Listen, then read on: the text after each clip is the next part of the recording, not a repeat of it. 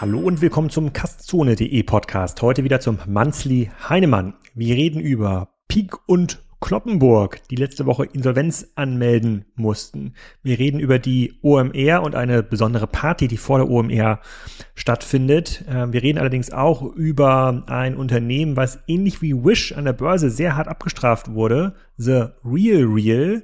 Sehr ähm, ja, krasse Entwicklung. Und wir gehen die Präsentation von Ben Evans durch, der ja so versucht ganzheitlich die Entwicklung in der Digitalwelt zusammenzufassen. Ja, wer sind die neuen Gatekeeper? Wie viel Geld muss man eigentlich ausgeben, um auch ein Gatekeeper werden zu können? Ich hoffe, es ist wieder unterhaltsam geworden. Wir haben uns auch noch ein paar Themen für die nächste Manzli Heinemann Folge vorgenommen. Viel Spaß dabei. Florian, herzlich willkommen zum Manzli Heinemann. Wir haben heute ein paar Themen mitgebracht, wollen aber unsere lieben Hörer auch wieder nicht länger als 45 Minuten äh, beschäftigen, sozusagen die Länge des Inlandsfluges. Fangen wir mal an mit einem der ganz großen Events, die wieder stattfinden im Mai äh, vor Ort. Nach irgendwie 70.000 Leuten im letzten Jahr plant, glaube ich, Philipp Westermeier paar weniger Leute in Hamburg. Dieses Jahr bist du wieder dabei. Selbstverständlich, nee, genau. Das ist natürlich ein, ein Pflichtevent, wenn man auch wieder ein oder andere Dinner. Wir werden natürlich auch versuchen, dass äh, äh, unsere Portfoliofirmen dort vor Ort zu unterstützen. Also insofern, ja. ja, bin ich auf jeden Fall am Start und äh, kann das auch jedem anderen nur raten. Äh, ich glaube, das wird wieder in, in jeder Dimension sowohl Entertainment als auch äh, Content äh, um was mitzunehmen, äh, wird das, glaube ich, wieder ziemlich, äh, ziemlich große Klasse. Ja, da, da würde ich dich auch bei zwei Sachen noch so ein bisschen einbinden. Das haben wir im Vorfeld noch nicht besprochen, aber können wir jetzt live hier im Podcast machen. Und zwar am 8.5. am 8.5. Äh, machen wir wieder so eine kleine äh, Party. Kassenzone und Doppelgänger zusammen. Äh, das ist der, Mo das ist der Montag. Äh, haben wir Platz ungefähr für 150, 200 Leute, sagen die, es gibt da eine Bar, es gibt ein bisschen Pizza, es gibt eine gute, pa gibt eine gute Party. Hast du Lust vorbeizukommen? ja, wenn, wenn ich so gefragt werde, ja muss ich ja offenbar. Also ist der 8.5. ist ja der, der Tag vor der OMR. Genau, genau. Ja, ne? Ist aber mit Quote, ja. ist mit Quote, weil man, wir versuchen natürlich hier sozusagen die, äh, ich bin ja ein alter Eventveranstalter, komme ja aus dem, äh, sozusagen, auf dem, aus dem Clubleben und dem Abi-Party-Leben und ist schon eine 50-50 Quote. Das heißt, du musst auch noch eine oh. Kollegin mitbringen, die ja irgendwann hoffentlich dann auch Speakerin Ei. wird bei der, äh, bei der OMR. Kannst auch eine Frau mitbringen. Also Hauptsache ist, äh, äh, sozusagen die Quote wird erfüllt, da wird hart drauf äh, geachtet, aber ich, ich trage mir das dich schon mal ein und dann kannst du vielleicht mit deiner Frau nochmal besprechen, ob die auch nach Hamburg kommt ja. am 8.5. Ja, aber es wird getanzt. Es wird getanzt. Es ist keine so eine Stehparty sozusagen, wo wir nur über Digitalthemen ähm, quatschen. Ja, jetzt hast du es ja, hast, du hast es mir die, die Hürde durchaus hochgelegt, aber ich, ich, ich schau mal, wie ich das hinkriege. Ich habe ein bisschen Vorlauf, das, das schaffe ich. Ja, der Ralf. Also hier, der ma, Ralf, ma, ma, wenn ich reinkomme durch die Tür, ja. die harte, dann, dann werdet ihr mich dort treffen. Der Ralf können. aus der Discord-Community ja. von äh, Doppelgänger Gassenzone, der hat auch schon dort einen Aufruf gestartet, weil der will auch wieder dabei sein, aber auch da gilt, äh, die ganz harte Türquote muss erfüllt werden. Also vor allem für die weiblichen Hörer von Kassenzone die ja zuhören. Also eure Chance, hier dabei zu sein, ist extrem groß. Ähm, sozusagen, ihr, ihr könnt auf jeden Fall ähm, dabei sein, damit es äh, sozusagen auch witzig äh, wird. Wir nehmen die Quote ernst. Ja, nicht nur auf der Bühne, sondern auch bei den Partys. Ähm, dann gibt es bei der OMR ja ne, ne, so ein Tool, bei dem du auch schon mal mitgemacht hast. Und zwar gibt's diese Guided Tours. Ich mache wieder zwei mhm. Guided Tours, einer auf Englisch, einer auf Deutsch, einer am 9.5., einer am 10.5. Da würde ich dich gerne wieder einbinden du stehst dann irgendwo zufällig in der Ecke und dann komme ich da vorbei mit den 30 Leuten und sage, ach, das ist der Florian, äh, wie nimmst du die Messe wahr? So wird es ungefähr laufen. Da können sich ja die mhm. OMR äh, für anmelden für diese Tours. Ich glaube, dann bis zu 50 Leute kann man mitnehmen. Manchmal melden sich 200 Leute an. Dann muss man so ein bisschen, äh, ich glaube, es gibt so ein Auswahlverfahren. Das macht die OMR dann aber. Kann sein, weiß ich nicht genau. Waren bisher immer 50 Leute. Viel wichtiger für mich ist, für die Leute, die jetzt zuhören, die auf der OMR ausstellen, in so einer Tour, die dauert ungefähr Stunde, eine Stunde ungefähr, weiß nicht, vielleicht auch ja. 90 Minuten. Mhm.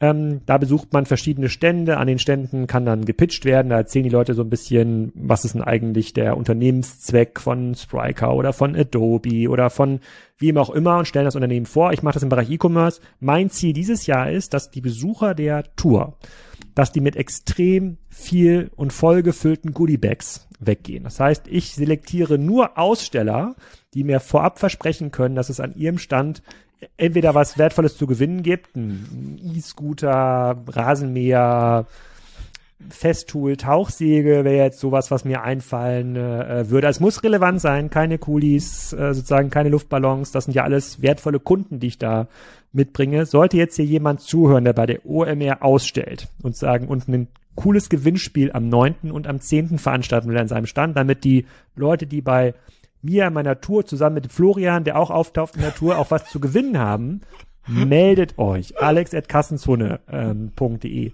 Je größer der Gewinn, desto größer die Chance, bei der Tour ausgewählt zu werden. Das finde ich einen fairen Deal. Wollte ich aber erstmal mit dir besprechen, weil gibt, ich habe natürlich ein moralisches Issue. Ist das fair, Florian? ich bin gerne dabei, aber wir, wir haben äh, wir haben auch, da werde ich dann darauf achten, äh, es kommt nicht nur auf die Größe des Preises an, also selbstverständlich, äh, da gibt es eine gewisse Mindestschwelle, aber auch äh, die, die inhaltliche Relevanz äh, de, de, des Standes oder des Angebots, äh, da werden wir zumindest einmal darauf achten, dass, ne, also man kann jetzt nicht, nur weil man einen großen Rasenmäher verlost, äh, werden wir jetzt keinen keinen Schrott promoten. Also da äh, werde werd ich per persönlich darauf achten, dass wir da eine gewisse Qualitätsschwelle auch in der Hinsicht haben. Wir kommen gleich, ja. wir kommen gleich nochmal zum Thema Rasenmäher. Jetzt möchte ich dir gerne ein Zitat vorlesen und du musst raten, von wem kommt es und von wann ist es. So, pass auf. In der jüngeren Vergangenheit haben wir viel Geld in Marketing für den E-Commerce investiert und hohe Kosten etwa für Retouren in Kauf genommen. Das werden wir anpassen und uns stärker darauf konzentrieren, wieder mehr Kundinnen und Kunden für unsere Stores zu begeistern. Das ist deutlich profitabler als der Verkauf im Netz. Omnichannel bleibt die grundsätzliche Ausrichtung. Aber im Grunde genommen geht es jetzt in die Richtung Store First statt Online First. Wer hat's gesagt und wann? ich habe keine Ahnung. Aber ich, ich, kann, ich kann ja mal versuchen zu raten. Ja. ja. Also wenn du, wenn du so mir dieses Zitat vorführst, äh, dann ist es vor kurzem gesagt worden. Mhm. Also quasi jetzt gerade erst, ja, würde ich mal schätzen. Sonst würdest du es nicht äh, zur, zur Diskussion stellen. Mhm. Pah, von wem könnte das kommen? Ja, also diejenigen, die das jetzt hier sehen würden, die würden einen, einen grinsenden Alex sehen. Das heißt, es muss irgendwer Nee, ist ein trauriger Alex. Ich meine, heute, heute ist ja der, heute ist ja der Tod des Keine Ahnung, wer, der, der aktuelle CEO von Mediamarkt Saturn. Nein, der neue CEO von äh, Piken Kloppenburg, die heute Insolvenz ange, angemeldet haben. Äh, der hat oh. das, der hat das gesagt. Ähm, Piken Kloppenburg hat heute Insolvenz angemeldet, ist äh, heute Nachmittag aufgetreten. Habe ich auch schon mit Stefan Wenzel gerade besprochen in der LinkedIn-Folge. Äh, ähm, also wir sprechen über Piken Kloppenburg Süd, eigentlich das Konzept, was in dem stationären Handel aus unserer Sicht noch die besten Überlebensmöglichkeiten hatte. Gute Lagen, relevante Auswahl, sozusagen. Eigentlich ganz schöne Stores auch. Ja. Ganz, ganz, ja, also ich kann da nur aus meiner Erfahrung als Jugendlicher berichten, aber ja, also von außen sahen die eigentlich ganz gut, äh, von außen sahen die ganz gut aus. Und ja, also Pick Kloppenbox hat nicht gereicht. Ähm, es gibt verschiedene, ei, ei, ei. genau, es gibt verschiedene ähm, Themen, die dort äh, dazu geführt haben, dass die äh, Liquidität auf dem Niveau gesunken ist, die den Insolvenzverwalter auf den Plan ähm, ruft. Unter anderem kannst du dir wahrscheinlich vorstellen, der milde Winter. Ähm, ist ganz klar.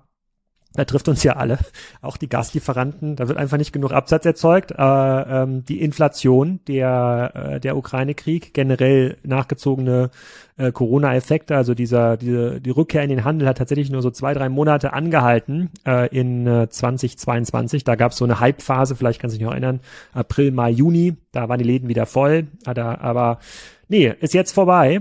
Also ist jetzt vorbei quasi mit der äh, mit, mit der Success Story von Pik und Kloppenburg. Die Läden sollen natürlich offen bleiben und äh, jetzt wird zurückgeschwungen in den stationären Handel. Wollte ich dich mal fragen, du bist ja für mich eigentlich der prädestinierte äh, Pik und Kloppenburg CEO aufgrund A, deiner Fashion-Kompetenz und der Online-Kompetenz.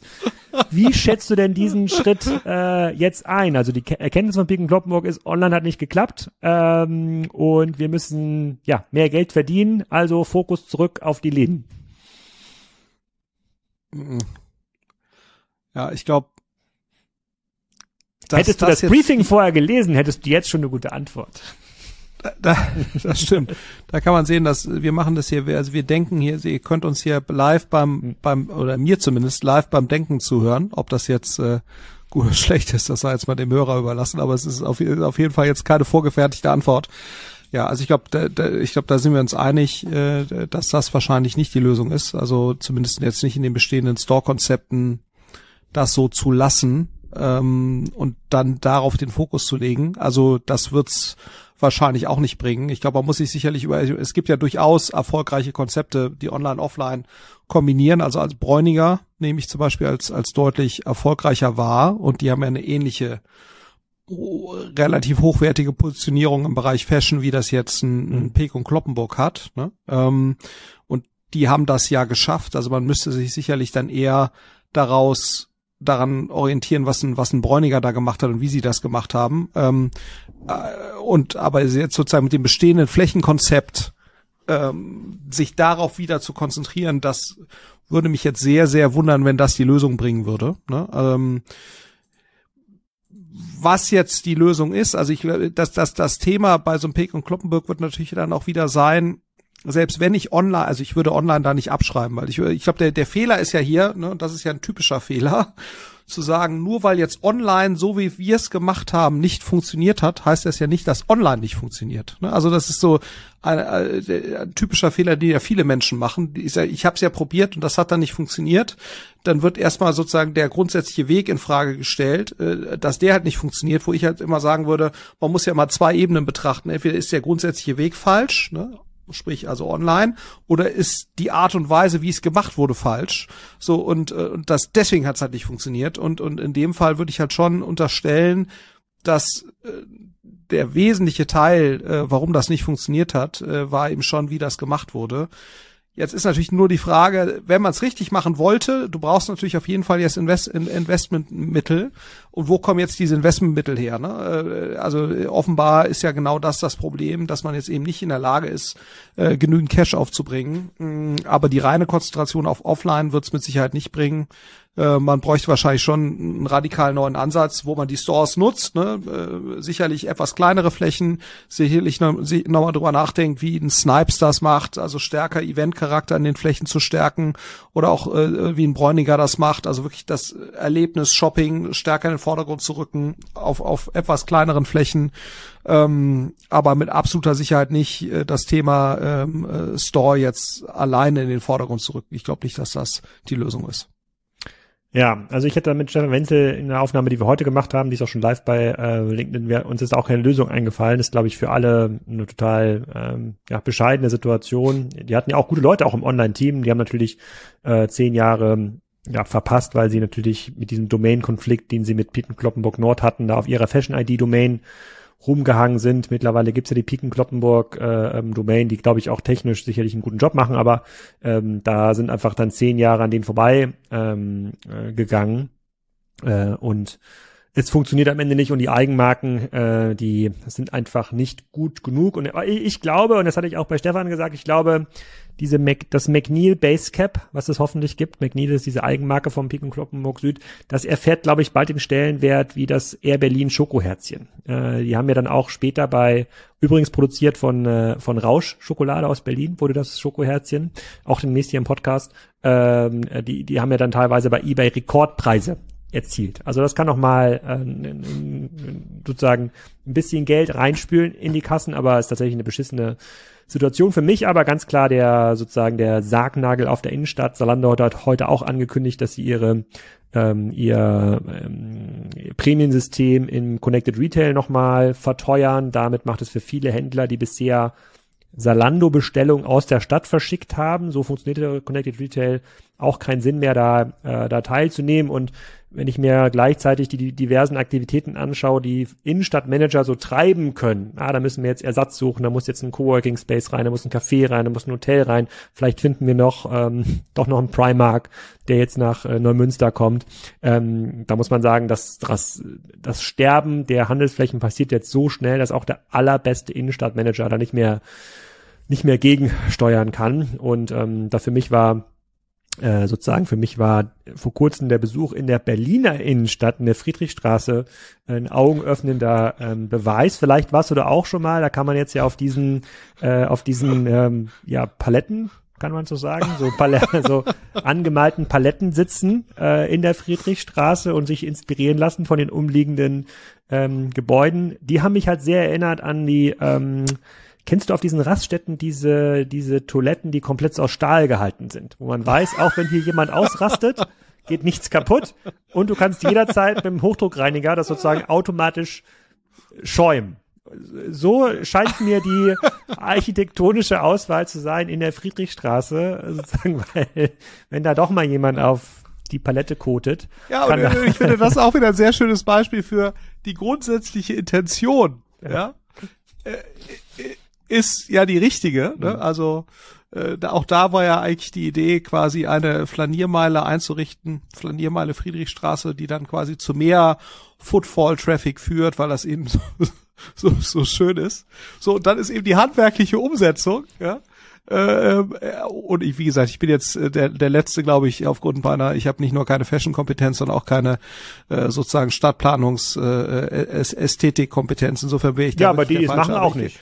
Also. Nee, da, da, genau, aber, aber, aber, aber, es reicht auf jeden Fall aus, um zu sagen, okay, so wie das jetzt da umgesetzt wurde, das ist auf jeden Fall nicht nicht der Weg. Das kann man, glaube ich, das das sieht das sieht, sieht selbst jemand wie ich äh, völlig völlig problemlos. Aber auch da, ne, ist wieder klassischer Fall von.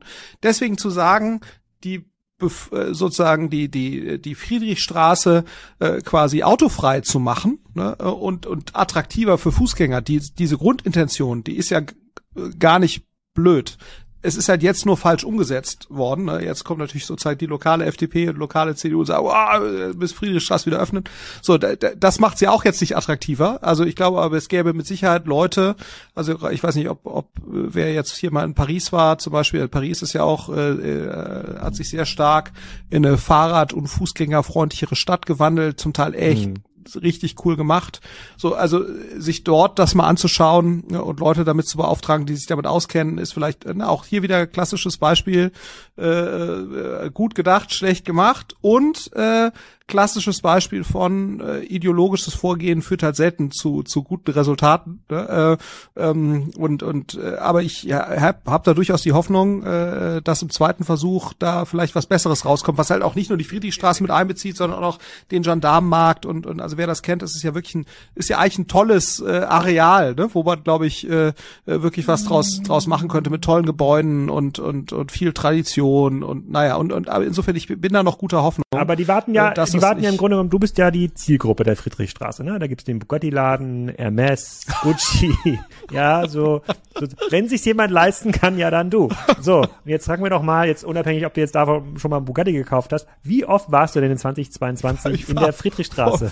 VW-Bus fahre ich seit. Ja gut, ja, aber du, so ein VW-Bus kann auch locker mit guter Ausstattung 150.000 Euro, ja, gut, ja, gut und gerne. Erstaun äh, äh, erstaunlich teuer, teuer für so ein hässliches Auto. Ja. Das ist, das aber wie oft warst du 2022 in der Friedrichstraße?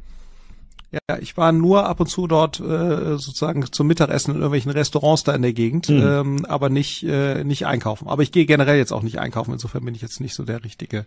Ja, das sagt irgendwie immer jeder. Das ist komisch. Okay, gut. Ähm, also dann äh, sozusagen Friedrichstraße läuft auch nicht äh, so gut, aber ich habe hier eine Präsentation mitgebracht, die wollten wir uns heute mal anschauen. Und zwar der Ben Evans, das ist so ein ja, Webanalyst, kann man sagen, hat eine sehr sehr schöne Präsentation gebaut über verschiedene Trends im Internet, um so ein paar größere Themen mal zusammenzuführen. Und da würde ich dir mal zwei, drei Slides von rauszeigen. Ich teile auch noch mal einen Link in der. Ja, und Ben, ben Evans kann ich nur jedem äh, wirklich ans Herz legen. Etwas nerdiger Typ, aber finde ich einer der besten Analysten eigentlich von den Trends. Also gerade wenn man so eine Flugebene versucht höher zu kommen, ähm, ist er eigentlich, äh, hat einen sehr guten Newsletter auf benedictevans.com, kann man den abonnieren. Ja einmal pro Jahr macht er eine richtig gute Präsentation, finde ich.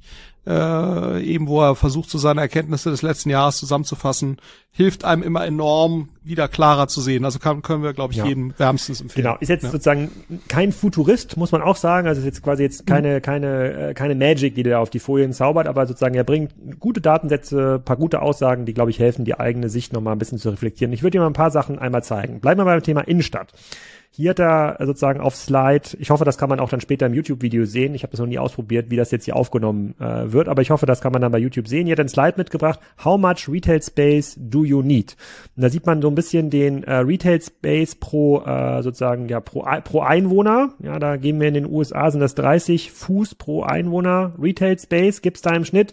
In Deutschland sind wir Square Square Square Feet, ne? Also ja, also, ja, also 30 30 Quadratfuß äh, das mhm, sind, genau. Mh, hm, was sind denn, 10 Quadratmeter vielleicht pro?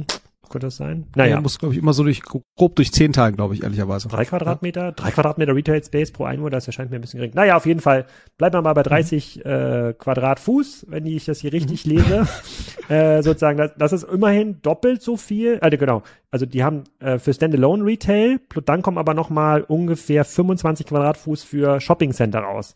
In Summe ist die Retailfläche in den USA äh, circa dreimal so groß wie in Deutschland oder UK. Ähm, so, wenn wir jetzt in Deutschland so, so massive Probleme haben, siehe Piken-Kloppenburg, siehe die Friedrichstraße, siehe sozusagen die komplette, sozusagen mit jedem Mieter, den man irgendwo im Retail-Bereich spricht, große Probleme. Müssten dann nicht diese konsolidierenden Effekte, sozusagen diese Pleitewellen in den USA jetzt viel schneller auftreten, weil die sind ja im E-Commerce-Bereich ja genauso weit fortgeschritten wie wir in Europa? Eigentlich schon. Und äh, ich meine, das Mall-Sterben in den USA ist ja schon vor allen Dingen auch schon, ich meine, das ist ja der, der aktuelle hm. Stand im, im Jahr 2022, 2023. Ähm, und nach meinem Wissensstand ist ja sozusagen das Mall-Sterben in den USA, wo ja ganze Malls auch heute gar nicht mehr genutzt werden, ne? ähm, hm. einfach leer, leer stehen, ist ja dort schon deutlich schneller vollzogen worden als hier bei uns. Ähm, Insofern, und trotzdem scheint er ja noch deutlich mehr Fläche übrig zu sein als, als bei uns pro, pro Einwohner. Ja. Das liegt natürlich auch fairerweise daran, dass in den USA ein relativ hohes verfügbares Einkommen gibt, ne, ähm, pro Einwohner. Das darf man natürlich auch nicht vergessen. Das ist, ist ja höher als bei uns, äh, aber nicht dreimal so hoch. sondern ich glaube eher so 50 Prozent höher. Ähm, aber was natürlich auch nochmal ein Faktor ist, in den USA geben halt die Leute, ne, bei uns haben wir ja ungefähr immer so eine zehnprozentige Sparquote ja, so mhm. äh, äh, vom vom Einkommen äh, in in USA äh, selbst auch in unteren Einkommensschichten und der und der US-Amerikaner äh, hat ja eine deutlich geringere Sparneigung als wir das haben. Das heißt also, ich, äh, das das Spending für Shopping und auch für für äh, Restaurants. Und das darf man ja auch nicht vergessen. Das ist sozusagen USA wird ja deutlich mhm. mehr pro Person ausgegeben für ähm, äh, Gastronomie. Äh, also äh, extern essen gehen ist ist dort deutlich verbreiteter als bei uns. Äh, und das ist ja häufig auch Teil von ähm, äh, solchen Mall-Konzepten ist ja immer auch Gastronomie. Also insofern da, damit erklärt sich wahrscheinlich der Unterschied, warum eine, eine größere Fläche äh, dort auch more sustainable ist oder äh, real, realistisch quasi gehalten werden kann, äh, wohingegen das bei uns schon äh, sozusagen eine kleinere Fläche ist. Mhm. Ja.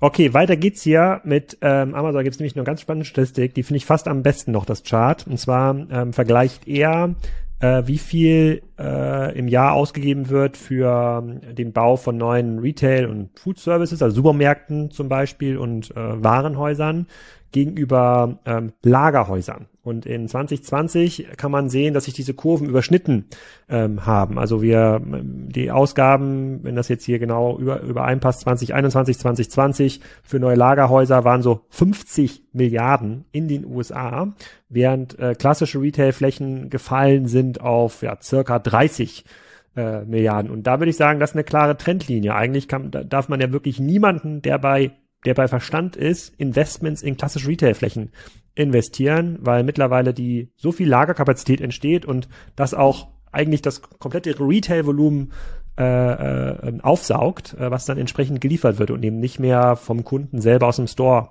geholt wird. Ist das ein, kann, kann man, glaub, siehst du hier irgendeinen, ja, so einen Glass-Ceiling-Effekt, dass sich das irgendwann so wieder in die Waage bringt? Oder würdest du meiner These eher zustimmen, die sagt, okay, das fällt jetzt richtig stark ab? Also die Chance für die durchschnittliche Retailfläche nach vorne ist ja nicht null, aber da sehen wir eine 80 Prozent Bereinigung wahrscheinlich in den nächsten Jahren.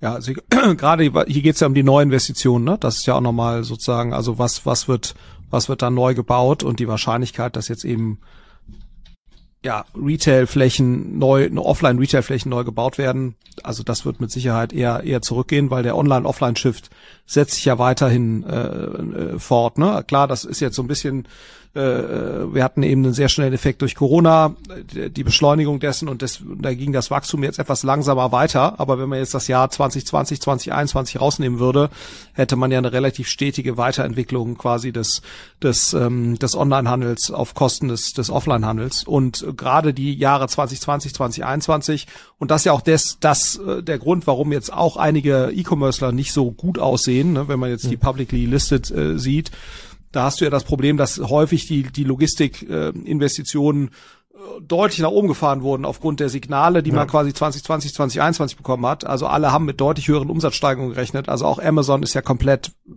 äh, sozusagen äh, amok gelaufen, was neue Logistikkapazität und so weiter angeht, Investitionen in dem Bereich das kann man natürlich auch nur so bedingt äh, stoppen, ne? weil das ja auch alles Projekte sind, die die jetzt mittel- bis langfristig laufen werden, ähm, weil das ja auch Dinge sind, die brauchen, brauchen teilweise drei, vier, fünf Jahre, bis so, so Strukturen dann fertig äh, gebaut sind.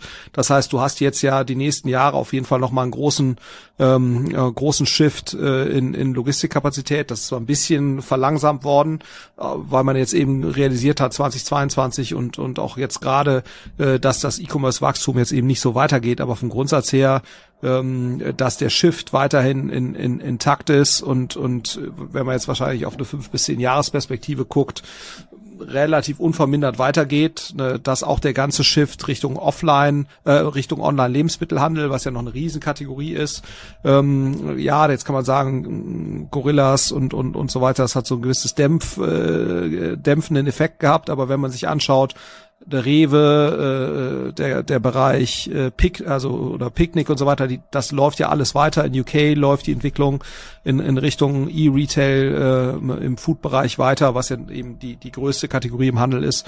Also insofern mich mich würde es sehr wundern, ähm, äh, wenn wenn sich das hier nochmal drehen wird, ähm, äh, nochmal wieder zurückdrehen wird, sondern ich gebe dir recht, wie, wie jetzt in welcher äh, Schnelligkeit das abfällt, das das das muss man sehen. Aber ich glaube, dass jetzt quasi die der Trend permanent ist. Ähm, Logistikfläche bekommt deutlich mehr Investment als, als Retailfläche.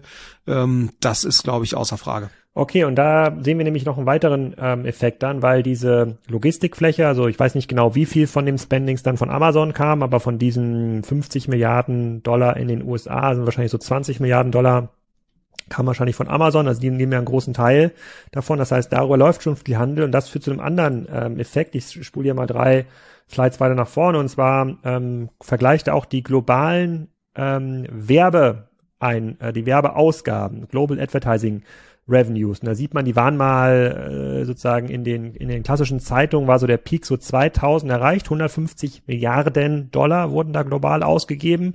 Das ist mittlerweile gefallen auf unter 30 Milliarden Dollar oder so 30, 35 Milliarden Dollar und Amazon hat's überholt. Also Amazon alleine nimmt mehr ein in Werbeeinnahmen, also diesen Amazon Ads, die man da schalten kann, als die komplette globale sozusagen Newspaper Branche. Das ist schon krass. Also natürlich mhm. sozusagen ist die Verschiebung nicht nur Richtung Amazon, ne, also das sieht hier so ein bisschen äh, schräg dargestellt aus. Das, das geht auch in andere, äh, sozusagen in andere äh, ähm, äh, ja, Kanäle rein, Google, Facebook und Co. Aber ähm, wenn es sich nicht mehr lohnt, in ähm, klassische Handelsflächen zu investieren, würde ich auch sagen, ähm, äh, äh, äh Fuchs, pass auf, äh, wenn du jetzt noch mal eine Tageszeitung auflegst.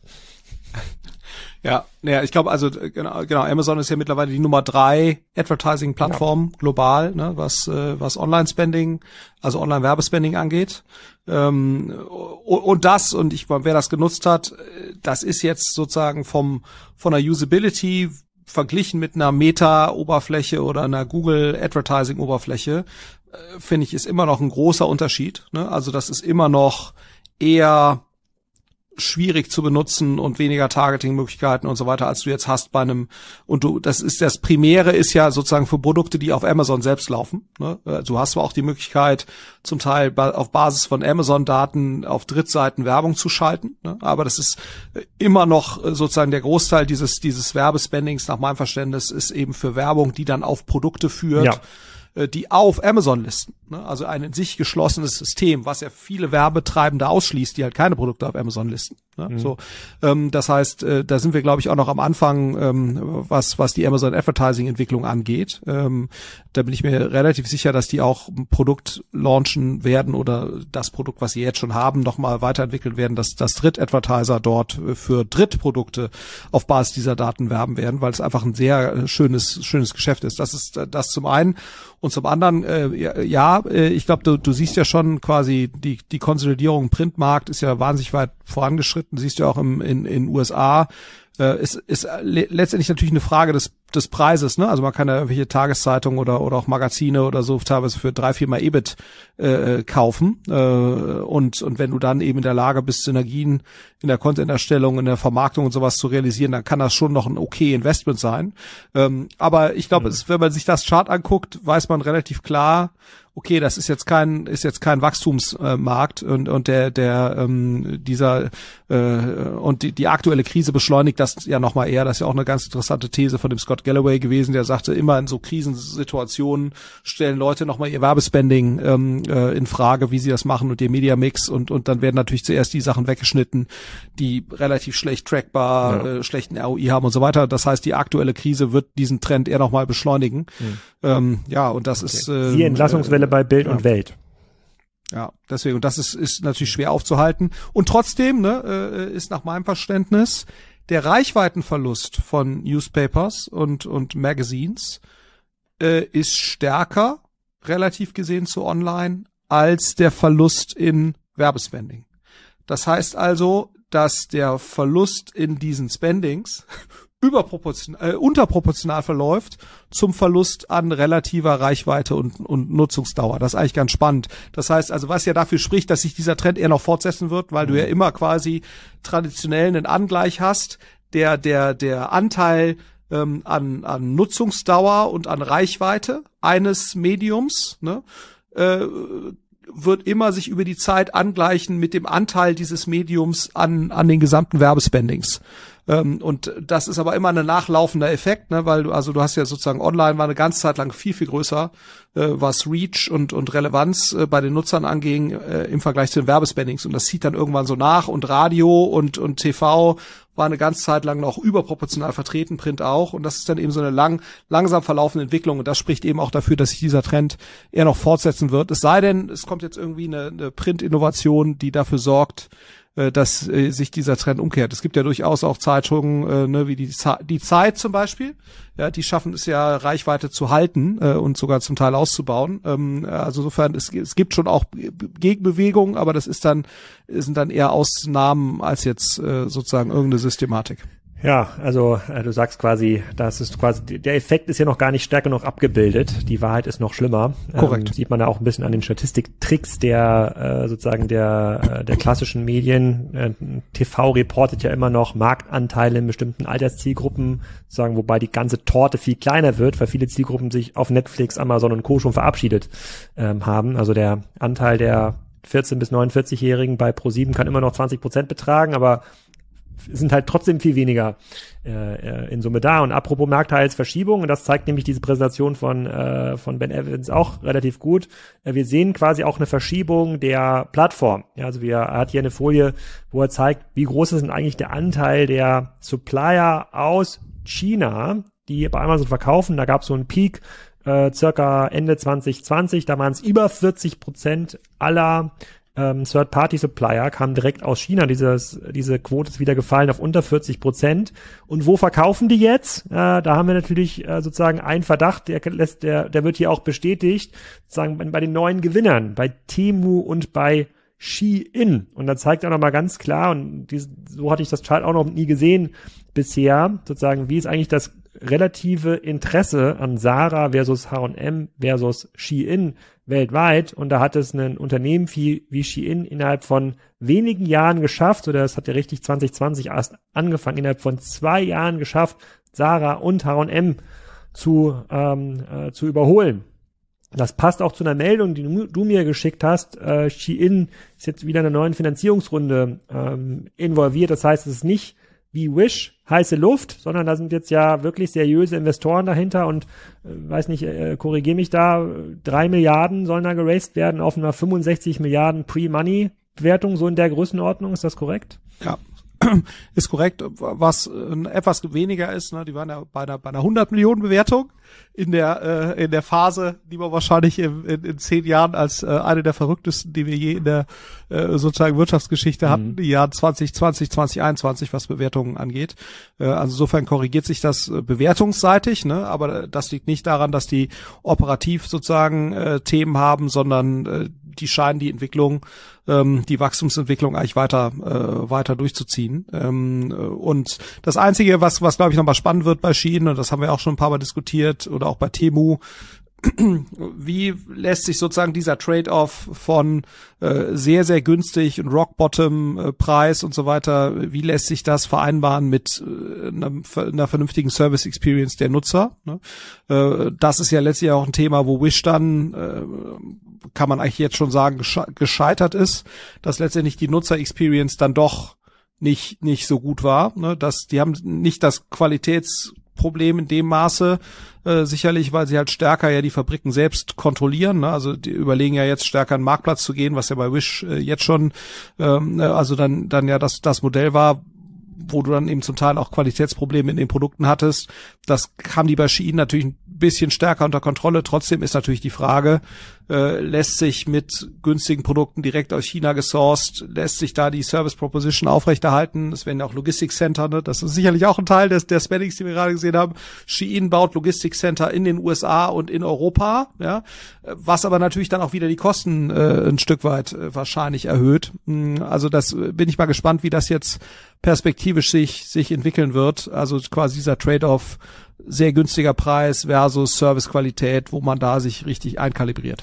Okay, dann noch mal ein letztes Thema hier aus der Präsentation, weil das überleitet dann in unser nächstes Thema und zwar sozusagen das, das sind die Landgrab-Costs. Was wir in den letzten Jahren ja gesehen haben, jetzt nicht nur in dieser sozusagen super hochgelaufenen Phase ist, dass die Umsätze, mit denen wir hier hantieren, die Zahlen, mit denen wir hantieren bei digitalen Diensten ähm, Dimension angenommen haben. Äh, die konnten wir uns vor äh, zehn Jahren, als wir den ersten Podcast aufgenommen haben, also wir haben nächstes Jahr das Podcast-Jubiläum, zehnjähriges, aber vor neun Jahren, das konnten wir uns gar nicht vorstellen. Er hat jetzt hier Chart, Folie 53 eingebaut.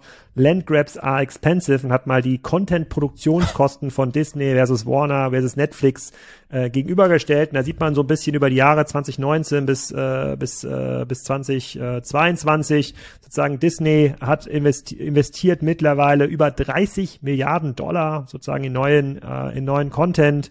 Äh, Netflix ist bei unter 20 Milliarden Dollar, Amazon ist mittlerweile bei 15 Milliarden Dollar, ähm, Apple ist bei 8 Milliarden Dollar, wenn ich diese Rechnung hier sehe. Also wir hantieren hier mit Summen, da kann man eigentlich nicht mehr einen lokalen Streamingdienst starten von Pro7 oder von irgendjemandem anders. Also hier entstehen quasi so, das sind so große Plattform-Plays, äh, die hier hunderte von neuen Serien und Filmen äh, produzieren können und deren direkten globalen Reach haben. Also die, Netflix kann direkt auf, ich weiß nicht, wie, wie viele Nutzer haben die? 200 Millionen? 150 Millionen? Muss ich da mal nachschauen. Ja. Aber ja. direkt global streamen, glaub, glaub, also nochmal deutlich mehr. Wahnsinn, ja. da wird ja quasi jeder neue Eintreter für den wird's ja dann äh, schwer. Und das ist ja das, was wir eigentlich bei allen Plattformen beobachten. Also wer jetzt nochmal, es wird, es wird morgen immer teurer. Also wer jetzt nochmal richtig angreifen will, muss richtig viel Geld in die Hand nehmen und morgen noch mehr. Korrekt? Ja, und die, und die Frage ist natürlich auch, äh, hast du als Standalone-Anbieter, der nur den Content monetarisiert, mhm. ne? wie ist da langfristig deine Position? Also ich meine, du siehst ja auch an Netflix, die haben ja auch ordentlichen Börsenkurs verloren, tun sich sehr schwer, eine Profitabilität darzustellen, weil du natürlich dann gegen einen Amazon konkurrierst, ne, und jetzt eben auch noch gegen, gegen äh, Disney und so weiter, die halt noch mehr Monetarisierungsmöglichkeiten haben. Ne? Also Disney hat die Theme Parks, die haben Reisen, die haben vermarkten ja immer noch traditionell auch ihre Filme, haben darüber noch eine gewisse Einnahmenquelle.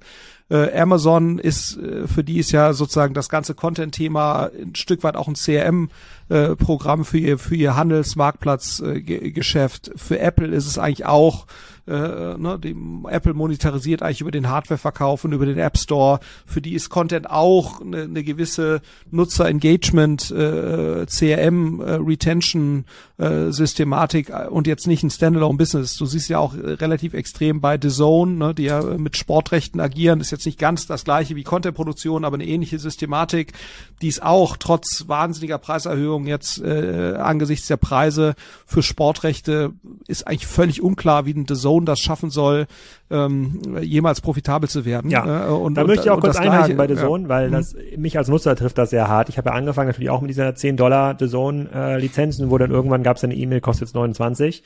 Dann ich mich jetzt wieder hinreisen lassen, für einen Monat äh, The Zone abzuschließen, weil ich ein bisschen Champions League Spiele gucken ähm, wollte. Habe ich wirklich nur für einen Monat gemacht. Dann habe ich gedacht, okay, das ist wie früher. Ich kann mir irgendwas auswählen, dann kann ich noch ein bisschen Bundesliga gucken und noch ein bisschen Dart und was auch immer ich da so schaue. Und jetzt äh, zwingt, versucht mich The Zone die ganze Zeit in weitere Upgrades zu zwingen. Da muss ich nämlich jetzt The Zone Unlimited kaufen. Das ist dann nicht 29 Dollar oder das ist dann irgendwie 39 oder 9. Also, es, also wirklich, ich hatte bisher immer gedacht, so Sky hat das schlechteste Angebot äh, im Markt, aber The Zone ist für mich, das ist für mich gestorben. Also wirklich so, das ist so eine, ich fühle mich so ein bisschen veräppelt, muss ich sagen. Sorry, das muss ich kurz loswerden, falls hier jemand von The Zone zuhört. Also dieses Pricing-Scheme, wer immer euch da beraten hat, Geld zurück. Ja. ja, aber es ist natürlich die Frage, was ist die Alternative für The Zone, ne? Also, ähm, was, was soll The Zone tun als, als Standalone-Player, äh, wenn du gleichzeitig eben die teuren Sportrechte haben möchtest, nur äh, quasi äh, irgendwelche Nischensportarten zu haben, hm. Damit wirst du wahrscheinlich die Nutzer nicht, nicht akquirieren. Du brauchst halt Premier League und du brauchst Bundesliga und was auch immer. So, das heißt, du, oder und, und Champions League, damit kriegst du halt die, die Nutzer äh, dann rein. Ähm, aber das scheint sich, also ich sehe keinen Weg, wie sich das eben rechnen äh, sollte, außer du bist eben eine Plattform, ne, la Amazon, Apple und so weiter, die halt die ne, verschiedenste Monetarisierungsmöglichkeiten hat. Und, und das ist schon äh, und, und genau, und, und von den regionalen Playern, ne, also dass jetzt ein Pro7 Sat 1 äh, einen eigenen Streamingdienst hat, der in irgendeiner Weise relevant ist, äh, oder irgendein anderer lokaler europäischer äh, Streamer, aber fairerweise auch irgendein US-lokaler äh, äh, Player, äh, dass die die Chance haben, gegen die Plattform Quersubventionierer, sage ich jetzt mal, wie, wie Apple und Amazon, oder eben gegen, gegen die Large-Scale globalen Powerhouses im Content-Bereich wie Disney. Das ist schon sehr unwahrscheinlich. Ja. Äh, die Frage ist natürlich, was das perspektivisch für die Sportrechte heißt. Ne? Also wird dann vielleicht doch irgendwann der, der Sportrechtepreis runtergehen müssen, wäre es eigentlich mal eine ganz interessante, weil eben der Wettbewerb dann darum wieder annimmt oder reicht im Prinzip der Wettbewerb zwischen Amazon, zwischen Apple, ähm, und äh, irgendeinem immer mal wieder verrückt gewordenen Oligarchen à la DAZN, der halt sagt, komm, ich mach das jetzt. Also äh, der, der Kollege hinter DAZN ist ja ein russischer Oligarch. Nach meinem Verständnis verliert er aktuell zwischen anderthalb und zwei Milliarden pro Jahr ne, mit The Zone. Das hält selbst ein russischer Oligarch, der auf ganz ehrliche Art und Weise zu Geld gekommen ist, ähm, auch nicht so besonders lange durch. Also insofern, boah, ich bin mal gespannt. Und, und, und wenn dann der Wettbewerb dann, dann doch irgendwann abnehmen sollte, äh, reduzieren sich vielleicht auch die, die Preise wieder äh, bei den mhm. Sportrechten. Ich bin mal, bin mal gespannt. Ja, aber äh, ich, ich finde, was Ben Evans hier halt auch zeigt, quasi bei diesem sozusagen Landgrab ist, ist teuer. Er, er zeigt im Grunde genommen auch, wie teuer es für Disney ist, die Subscriber von Netflix zu matchen. Ähm, da gibt es jetzt einen Chart, haben wir gefunden, also sind jetzt bei 225 Millionen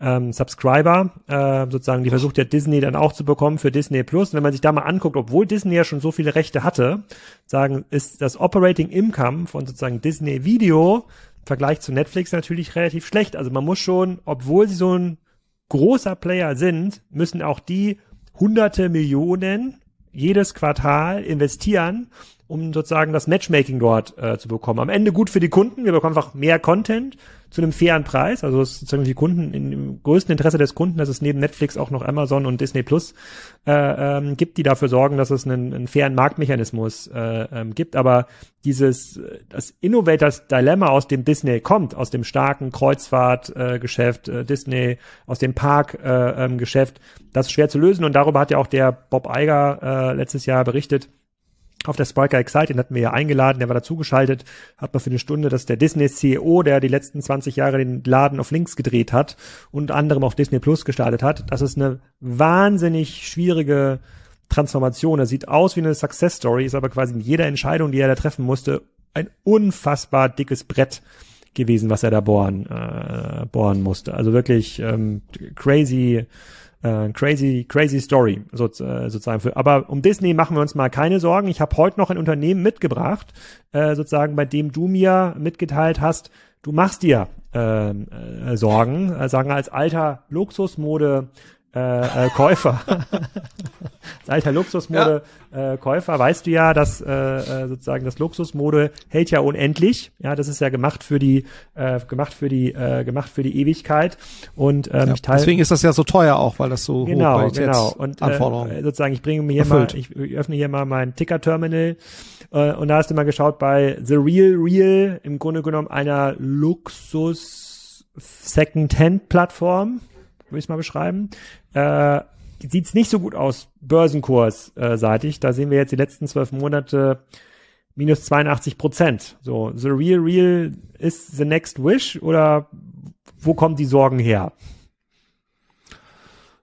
Ja, also man muss ja sagen, der Luxusmarkt an sich, also wenn du dir die LWM-Asch-Zahlen anguckst, das stimmt. Die sind weiterhin kann, okay. Kann ich mal kurz öffnen?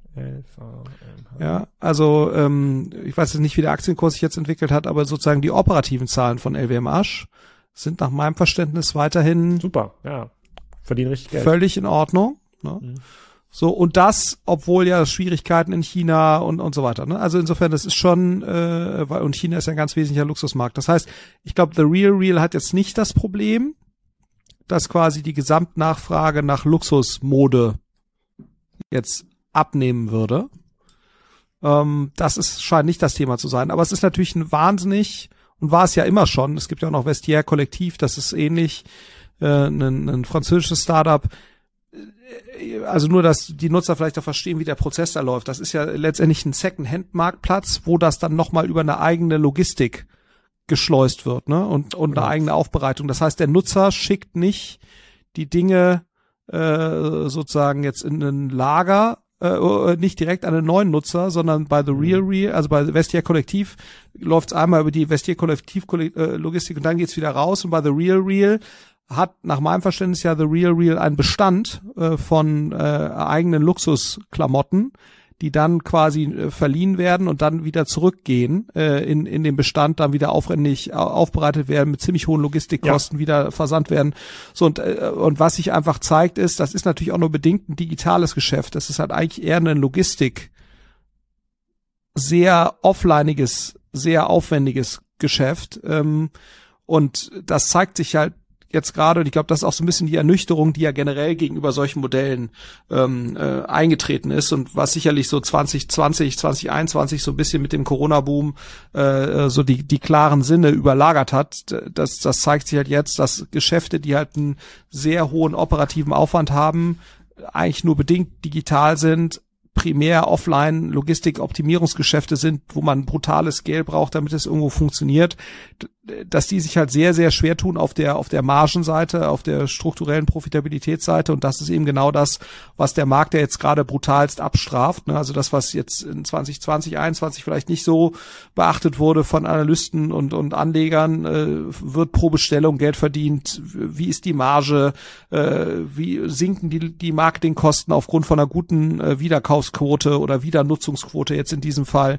Äh, das sind eben alles Themen, wo, wo The Real Real sicherlich sicherlich in dem Sinne kein so richtig ausgereiftes Geschäftsmodell ist. Genau. Und das wird halt jetzt bestraft. Genau, gucken wir, wenn wir uns mal die Zahlen angucken. Also Market Cap 140 mhm. Millionen, ist natürlich nichts für ein mhm. Unternehmen, was fast zwei Milliarden GMV hat. Also GMV ist quasi der Außenumsatz, der Innenumsatz ist ein bisschen geringer, also bei 600 Millionen. Das ist das, was am Ende des Tages auf dem Konto von äh, von the äh, von the Real Real ähm, an also, äh, landet. Wenn man sich hier mal die Financials anschaut, hier in den Börsen äh, berichten. und die Firma hat über 300 Millionen geraced, nochmal Verständnis. Ne? Also und genau, und hat durch den Börsengang ja auch noch ein bisschen Cash, also ist quasi nicht morgen pleite, mhm. aber wir reden hier quasi schon von Wachstumsraten im Bereich, ähm, huch, jetzt habe ich irgendwas Falsches geklickt, Wachstumsraten im Bereich äh, 50, ähm, 50 Prozent und, und mehr teilweise in den letzten Jahren. Jetzt gehen wir so runter auf 30 Prozent, aber immer noch mit relativ hohen EBT. Verlusten. Ja, also pro Jahr gehen da halt 200 Millionen quasi runter sozusagen aus dem Cashbestand. Das sinkt dieser Verlust, aber bei nur noch 300 Millionen auf der Bank, glaube ich, gucken wir uns gleich nochmal in einer Präsentation an, ist halt nicht viel. So, und da frage ich mich aber, also bis in den letzten fünf Jahre war es ja so, dass der Kapitalmarkt diesen Land-Grab-Mode belohnt hat. Er hat gesagt so, okay, wachst erstmal auf 5 Milliarden, 10 Milliarden, was auch immer, bis dann diese Logistikmaschine, die ihr dann baut, so effizient ist, bis sie jede Hermes-Tasche so kostengünstig wieder äh, sozusagen wieder reproduzieren kann, dass es für keinen anderen Markteintreter sich lohnt, in einem ähnlichen Sortiment aktiv zu sein.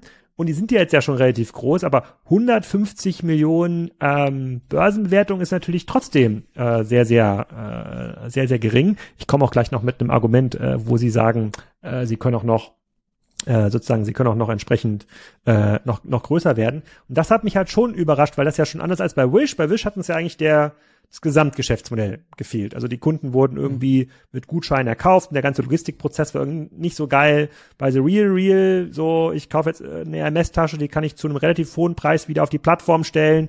Ein Drittel dieses Geldes geht dann an The Real Real für den Logistikprozess und für den Verkaufsprozess, aber es bleibt auch eine ganze Menge, äh, eine ganze Menge bei mir. Ähm, sind dann auch äh, gleichzeitig, äh, äh gleichzeitig ähm, entsprechend, ähm, entsprechend Marktführer. Ähm, das finde ich schon krass, dass die Börse das dann so, äh, so abstraft. wir reden ja immer noch von Wachstumsraten im Bereich 20, 30 Prozent. Für Q1 haben sie vor 460, 430, 460 Millionen GMV äh, zu erarbeiten bei immer noch 30, circa 30 Millionen ähm, ähm, Verlust. Ja, sie sind deutlich größer als andere, sehen immer noch diesen Addressable Market, den Total Addressable Market als, als riesig an. Und da bin ich so ein bisschen hin und her gerissen, äh, dass so ein riesiges Business bei diesen GMVs noch nicht in der Lage ist, sozusagen positive Unique Economics zu erzeugen, also ein einmal vereinnahmtes Produkt mit einer guten Marge wie den Endkunden rauszuschicken. Warum erhöhen die denn jetzt nicht die Preise wie The Zone? Eigentlich könnten die einfach sagen, dann machen wir halt 50 Prozent Umsatzschnitt, ja, sozusagen, dann bekommt quasi der Kunde, der es verkauft, nicht 70 Prozent der, äh, des Erlöses, sondern nur noch 50 Prozent. Aber wir verdienen Geld. Irgendwie, irgendwie wird da für mich nicht so ein richtiger Schuh draus. Ja, aber ich glaube, du musst halt, du musst halt sehen, bis 2020, 2021 wurden halt solche Businesses auch geführt. Wir, wir wachsen uns in die Profitabilität. Mhm. Und wenn es halt ein bisschen länger dauert, dann ist es halt so, ne, so. Und das hat sich jetzt ja schlagartig geändert in, man muss viel schneller positive Unit Economics zeigen, Marge ist viel wichtiger. Und das ist einfach eine Umstellung ne, im, im Denken und wie ich so eine Firma führe. Das braucht halt mhm. Zeit. Ne? Ich kann natürlich einmal einen Cost-Cut machen. Äh, und das haben ja auch viele Unternehmen gemacht. Auch The Real Real hat ja Kosten rausgenommen, wie viele Tech-Unternehmen, aber auch jetzt die Zalandos und so weiter dieser Welt. So, und aber du hast ähm, ähm, trotzdem braucht so eine Umstellung Zeit und du siehst es ja auch bei The Real Real. Also die, die, die strukturelle sozusagen äh, äh Margen und, und strukturelle Profitabilität sieht ja immer besser aus. Ne? Also die versuchen ja diesen Prozess dass wir wachsen uns in die Profitabilität sozusagen zu beschleunigen. Äh, aber der Kapitalmarkt ist aktuell eben wahnsinnig skeptisch mhm. ähm, äh, gegenüber solchen Unternehmen und das siehst du auch ähnlich bei einem About You und und und so weiter. Also insofern und ich glaube, das haben einfach Leute wahnsinnig unterschätzt wie schnell dieser, dieser Shift sich am Kapitalmarkt vollziehen würde, wie solche Unternehmen gesehen werden. Und jetzt bist du als Management, hechelst du halt dieser neuen äh, Sichtweise hinterher. Und das ist, glaube ich, so das Schmerzhafte, dass du im Prinzip einmal so das, den, den Nordstern von so einer Firma äh, einmal komplett verschieben musst. Und, und das geht halt häufig nicht ganz so schnell. Ja? Und da kann man eben nur hoffen, äh, dass den Firmen in der Zwischenzeit eben nicht, nicht das Geld ausgeht und, und die guten Mitarbeiter weglaufen, ne? weil das ist natürlich das nächste äh, bei so einer Aktienkursentwicklung mit einer Incentivierung von den Kernmitarbeitern am Aktienkurs und so weiter. Äh, das ist, das ist eben die Schwierigkeit, die du dann ja häufig hast. Ne? Die, den Mitarbeitern sind irgendwelche Aktienoptionen da jetzt nochmal gegeben worden im Rahmen mhm. des Börsengangs auf ganz anderen Bewertungen. So, und, und das ist ja so eine Abwärtsspirale, äh, äh die zumindest mal potenziell eintreten kann, die wir auch schon bei eBay gesehen haben, die wir bei Yahoo gesehen haben, so und das das darf jetzt eben hier nicht passieren, ja, ähm, äh, weil vom Grundsatz her gebe ich dir schon recht. Äh, du siehst ja auch hier die die Grundnachfrage nach Luxusprodukten, das ist ja auch das, was ich vorhin gesagt hatte, die du ja bei dem LWMA und so weiter weiterhin sehen kannst. Die spiegelt sich ja auch in dem Wachstum hier wieder. Ne? Auch das ESG-Thema, dass sie das sagen, eigentlich macht es keinen Sinn, dass jeder eine eigene Hermes-Tasche hat, sondern äh, wieso leiht man sich das nicht oder besorgt man sich das hier temporär und dann so. Das das sind ja grundsätzlich Gedanken, die machen die machen Sinn. Äh, die werden eben nur vom Kapitalmarkt gerade eben nicht ganz so positiv gesehen. Also einzige Chance eigentlich noch härterer Cost-Cut, äh, sozusagen bis da eine positive Zahl steht und äh, sozusagen dann geht's wieder nach vorne. Ja, und sicherlich wird der Markt sich dann auch irgendwann wieder drehen. Ne? Äh, in der in der Betrachtung wird man wieder auf das Niveau von 2021 kommen, was solche Geschäftsmodelle angeht. Wahrscheinlich nein. Äh, aber wenn man bis dahin konsequent gearbeitet hat und einem die Leute nicht weggelaufen sind, mhm. ne, äh, die man eigentlich braucht, um, um weiter innovativ zu sein, dann hat man wahrscheinlich eine Chance. Alles klar. Florian, vielen Dank. Beim nächsten Mal besprechen wir die Aussteller, die sich gemeldet haben von der OMR, die äh, sozusagen und welche Preise dort äh, sozusagen angekündigt werden. Dann entscheiden wir mal sozusagen, ob da der richtige Rasenmäher dabei äh, ähm, ist. Wir müssen unbedingt noch sprechen über das Husqvarna Aspire-Programm. Äh, ähm, das schaffen wir jetzt aber in dieser Folge äh, nicht mehr. Das machen wir im, im das machen wir im April. Husqvarna hat nämlich eine neue Serie rausgebracht von Akkugeräten, wo sie auf einen einen äh, Akkupartner gesetzt haben von, von Bosch. Die haben sich, glaube ich, auch beteiligt gerade an Husqvarna. Extrem spannend, steht aber im Widerspruch zu dem, was mir der letzte Gast von Festtools erzählt hat, die auf ein eigenes Akkusystem setzen. Damit starten wir in der nächsten Folge, äh, würde ich vorschlagen. Das passt auch direkt gut zum April. Dann weiß eigentlich jeder, was er dann kaufen soll äh, für die nächsten, für die nächste Gartensaison. Äh, Erstmal für diese Folge. Äh, vielen Dank. Danke dir, Alex. Hat äh, wie immer Spaß gemacht und wir sehen uns dann allerspätestens bei der Party auf der OMR, wenn ich das äh, 50% Quotenproblem gelöst habe. Aber ich werde mal ist kein, Das ist kein Problem, das ist, das vielleicht ist eine Möglichkeit. Ja. Das, äh, ja. Oh. vielleicht, vielleicht, vielleicht kommt sie mit. Das war's. Am Wochenende gibt's keine Energiezone-Spezial, sondern ein Spezial zu Richard Borek. Der war ja schon dreimal zu Gast. Dessen Entwicklung haben wir so ein bisschen verfolgt im Kassenzone.de Podcast. Und er gibt so ein bisschen Update, was mit seinem Handelsunternehmen, einer der größten Münz- und Briefmarkenhändler der Welt, eigentlich passiert ist mit den vielen Digitalinitiativen, die er gestartet hat, unter anderem dem Startup Weekend Braunschweig. Kommt am Sonntag. Bis dahin, viel Spaß noch in dieser Woche.